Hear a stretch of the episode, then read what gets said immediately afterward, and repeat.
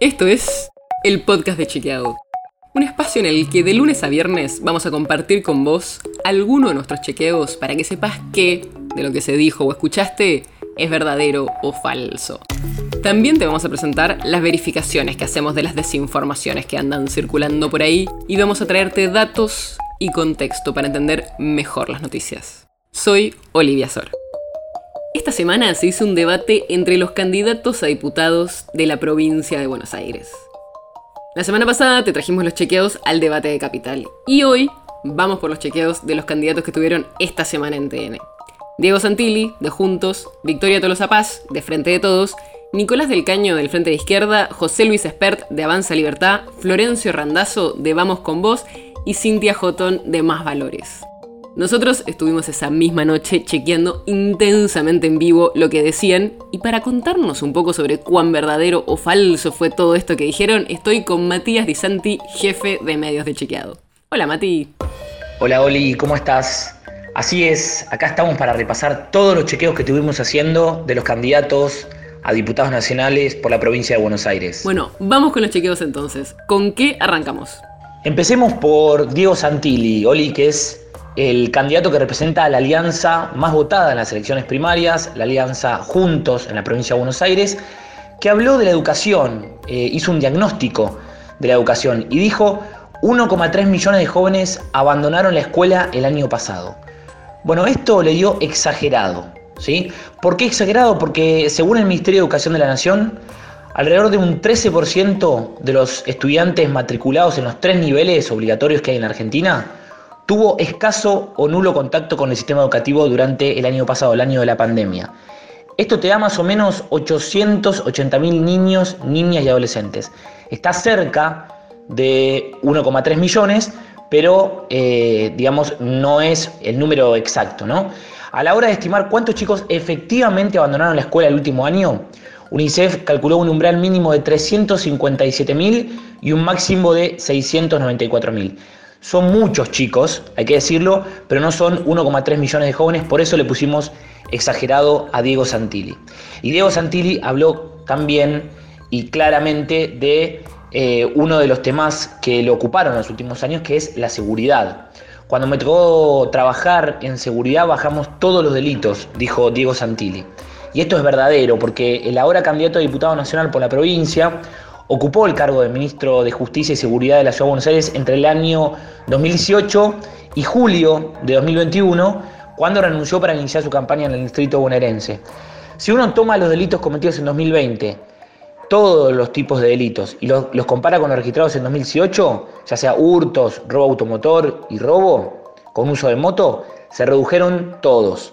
Los homicidios dolosos, es decir, los que se cometen con intención, también bajaron entre 2020 y 2018 y es más, en 2019 se registró el indicador más bajo desde el comienzo del registro en 1995, por eso en este caso a Santilli le ponemos un verdadero. Bien, resultado mixto entonces para Santilli, algunas cosas verdaderas, otras no tanto.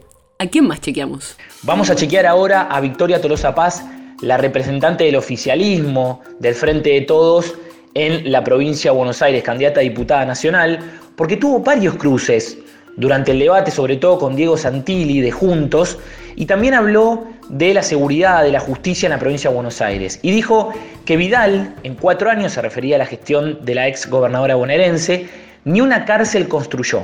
Y esto es falso.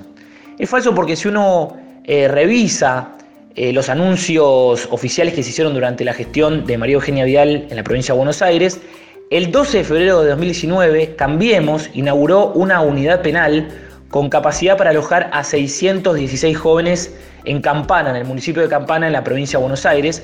Y también se inauguró una alcaidía en ese mismo municipio durante la gestión de Cambiemos. Por eso lo que dijo Victoria Tolosa Paz es falso. Nos vamos a la educación porque Tolosa Paz hizo un diagnóstico eh, sobre este tema y también habló del presupuesto de la educación y dijo, la ciudad que gobierna Santilli ajusta año tras año el presupuesto educativo, el presupuesto en educación. Y esto es verdadero, porque de acuerdo con los datos del gobierno de la ciudad de Buenos Aires, los gastos en educación cayeron 14,7% en términos reales entre 2011 y 2020, ¿sí? En términos reales quiere decir que uno le descuenta la inflación. Y en el mismo periodo, siempre durante gestiones de Cambiemos en la Ciudad de Buenos Aires, el porcentaje del gasto sobre el presupuesto total, que es otra manera de medir la inversión que se hace eh, en una función específica, pasó del 27,5% al 18,6%. ¿sí? Es decir, que si uno mira lo que pasó eh, en términos reales y también lo que pasó en porcentaje del presupuesto, cayó el presupuesto educativo año tras año en la ciudad de Buenos Aires, por eso le pusimos un verdadero a Victoria Tolosa Paz en este caso. O sea que sí se construyeron cárceles durante la gestión de Vidal y sí bajó el presupuesto de educación en la ciudad. ¿Y los otros candidatos? Nicolás del Caño, el representante del Frente de Izquierda de los Trabajadores, y José Luis Espert, que salió cuarto en las elecciones primarias con su Frente La Libertad Avanza, también fueron protagonistas del debate, Oli. Eh, y sobre todo hablaron de la situación social que está viviendo el país, de los pobres, de la villa miseria, ¿sí? que hay en el conurbano. Nicolás del Caño dijo, tenemos 19 millones de pobres, y este dato es verdadero. Lo confirman los datos del INDEC.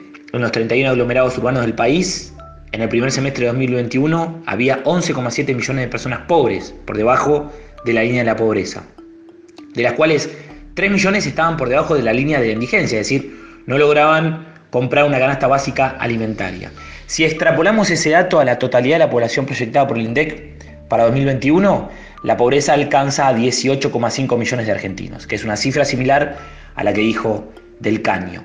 Y como te decía recién, José Luis Espert habló de las villas miseria y dijo que hay 4 millones de personas que viven en villas miseria y este dato es verdadero. Los últimos datos del Ministerio de Desarrollo Social de la Nación indican que 929.000 familias viven en barrios populares y de acuerdo con diferentes estimaciones, ya sea oficiales o alternativas, este número te da 4 millones de personas o más, como afirmó el candidato de Avanza Libertad. Cynthia Houghton, que logró superar por poquito el límite de 1,5% que exige la ley para poder presentarse en las elecciones generales, habló mucho de la calidad institucional y de la justicia y dijo el 30% de los juzgados no tienen jueces nombrados porque eso facilita que puedan poner a dedo a jueces subrogantes. Y esto es exagerado, ¿sí? Si bien el porcentaje no es del 30%, como señaló la candidata de Valores por mi país o Valores para mi país, ¿sí? es del 24% de total.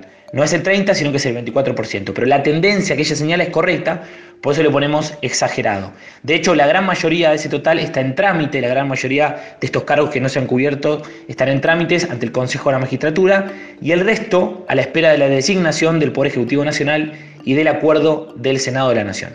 Se dijeron muchos datos en el debate sobre la pobreza y la situación social y algunos desgraciadamente son verdaderos. Estos son solo algunos de los chequeados del debate. Hay mucho más en el sitio de chequeado que puedes revisar para ver de qué, para ver qué de lo que se dijo es verdadero o no tanto. El podcast de Chequeado es un podcast original de Chequeado, producido en colaboración con Posta. Si tienes una idea o algún tema del que te gustaría que hablemos en un próximo episodio, escribinos a podcast.chequeado.com. Y si te gustó este episodio, seguinos en Spotify o en tu app de podcast favorita y recomendanos a tus amigos. Si querés más información sobre esto o sobre otros temas, entra a chequeado.com o sumate a nuestras redes. Soy Olivia Sor. Hasta mañana.